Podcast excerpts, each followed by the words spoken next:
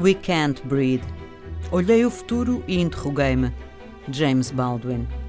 Consultei os velhos e os oráculos, documentos e relatos mais antigos e todos me avisaram que a história se faz de análise e distância, que o tempo amadurece a verdade e que esta é como os óleos dos princípios, vem à tona, deixa passar a água que nos fere e ajusta a memória.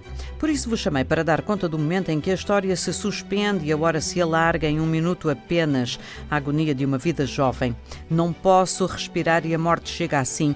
E é o conjunto de todas as mortes que ela convoca, e é o conjunto de todos os silêncios que gritam agora no chão sangrento da cidade.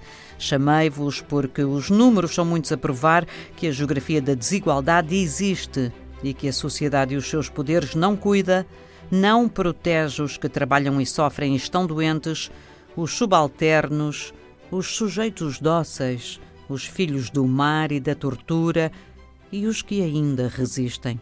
Chamei-vos porque o ofício de historiador me obriga ao cumprimento da agenda, consultar as fontes, cruzá-las com outra informação, recolher-me e pensar para depois e só depois elaborar texto e teoria sobre os factos.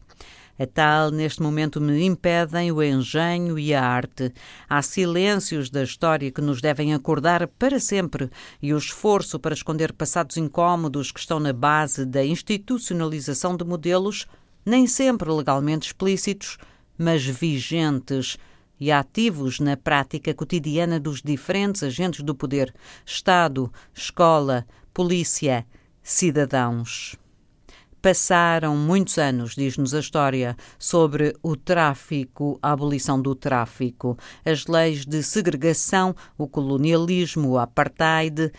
E sob o manto organizado da história, o silêncio assume o lugar de destaque sobre a violência pública e privada. Assim, peço-vos que atentem nas circunstâncias históricas em que a perseguição e a intolerância se desenvolveram por detrás de um discurso de aparências e direitos que seriam os esteios da vida nos séculos XX e XXI. Novas divisões surgem todos os dias e a geografia da desigualdade ganha novas formas, assim como o exercício do poder discricionário sobre o corpo do outro, sobre a sua vida e a morte. Mobilizemo-nos então para que acabe o silêncio e a injustiça, para o fim da dominação patriarcal e para as vidas condenadas à mera subsistência. Conhecer a história implica dar voz e mudar o destino de quem vive dentro do terror e do medo, dos que ainda têm um sonho pelo amplo direito ao espaço público e privado, pelo direito à história.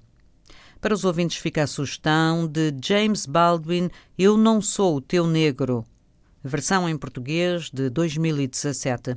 Do mesmo autor, No Name in the Street, espantoso testemunho da América nos anos 60 do século passado, pode ser ouvido em audiobook.